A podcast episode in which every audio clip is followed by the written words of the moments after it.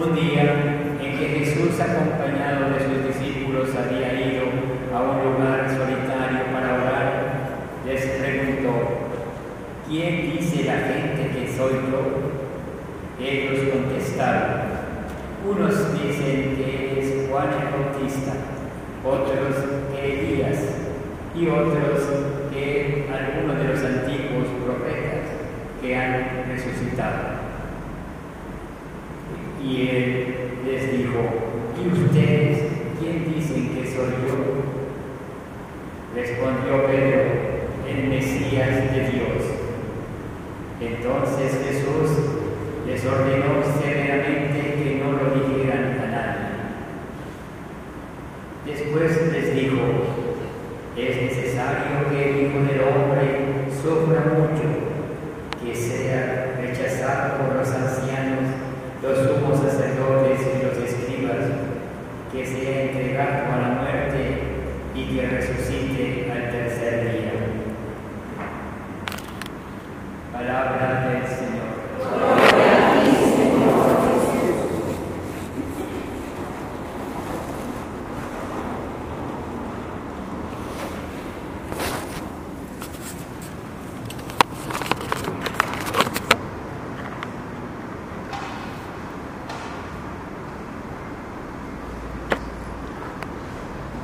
La palabra de Dios nos acompaña durante la semana y hemos tenido la oportunidad de escucharla ayer cuando Herodes se preguntaba quién era este personaje.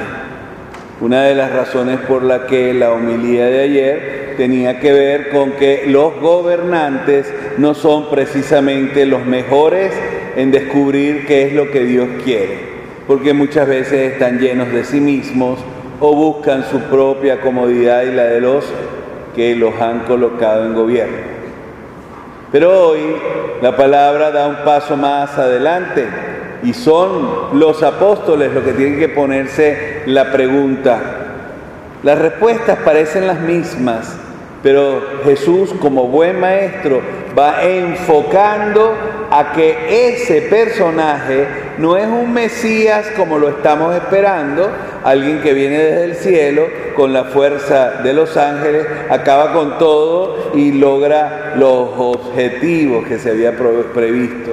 No, es alguien que va a sufrir. Y aquí viene un poco lo que estamos celebrando en el día de San Vicente de Paul.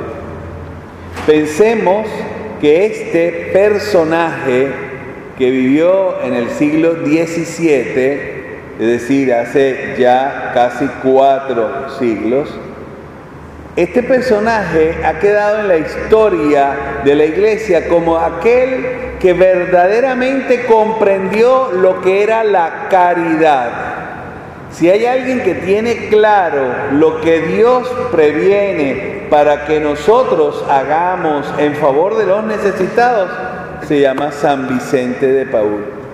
Por eso que en nuestra parroquia la organización de la caridad, la pastoral social ha asumido también a este personaje como vislumbrando qué es lo que significa organizarse para hacer el bien. Y qué interesante, hoy es viernes, nosotros cuando decimos es viernes, no decimos la frase aquella tan terrible y el cuerpo lo sabe. Eh, hoy es viernes, hoy vinieron aquí a nuestra parroquia a tener una sopa caliente y a ser atendidos como huéspedes más de 500 personas. Es impresionante que ellas presienten al venir que aquí está todo organizado. Qué extraño, ¿no? Porque imagínense, si a mí me tocara darle de comer a 500 personas, saldría corriendo. Pero es Dios el que se organiza para que nosotros, sus burros, echemos para adelante la carreta. Y aquí la figura de Vicente, que entendió concretamente la figura del pobre, del rechazado, del excluido, del enfermo, como la presencia viva de Dios. Miren, no son indigentes, no son recogelatas o buscan la basura, son huéspedes es Jesucristo a través de esas personas que te habla y te dice, aquí estoy, recíbeme, atiéndeme, porque he venido hoy a comer contigo. Vamos, si llegando tú a tu casa te encuentras en la puerta a Jesucristo, después del patatús que te va a dar por haberlo visto, vas a decir, ¿y qué vienes a hacer? No, vengo a comer a tu casa y tú vas a empezar a pensar que le voy a dar exquisito a Dios. Nada, tú mismo. Dios no necesita nada de nosotros. Dejemos la hipocresía aquella de pensar que Dios nos debe.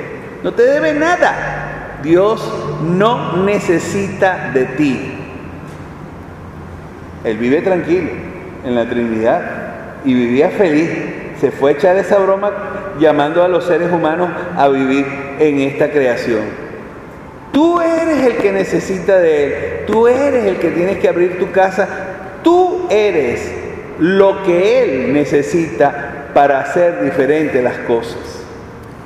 Pensémoslo de esta manera, esto no es absolutamente mío, esto es solo y exclusivo de Vicente, así es como pensaba él allá en el siglo XVII y espero que así es como pensamos nosotros ahora en el siglo XXI.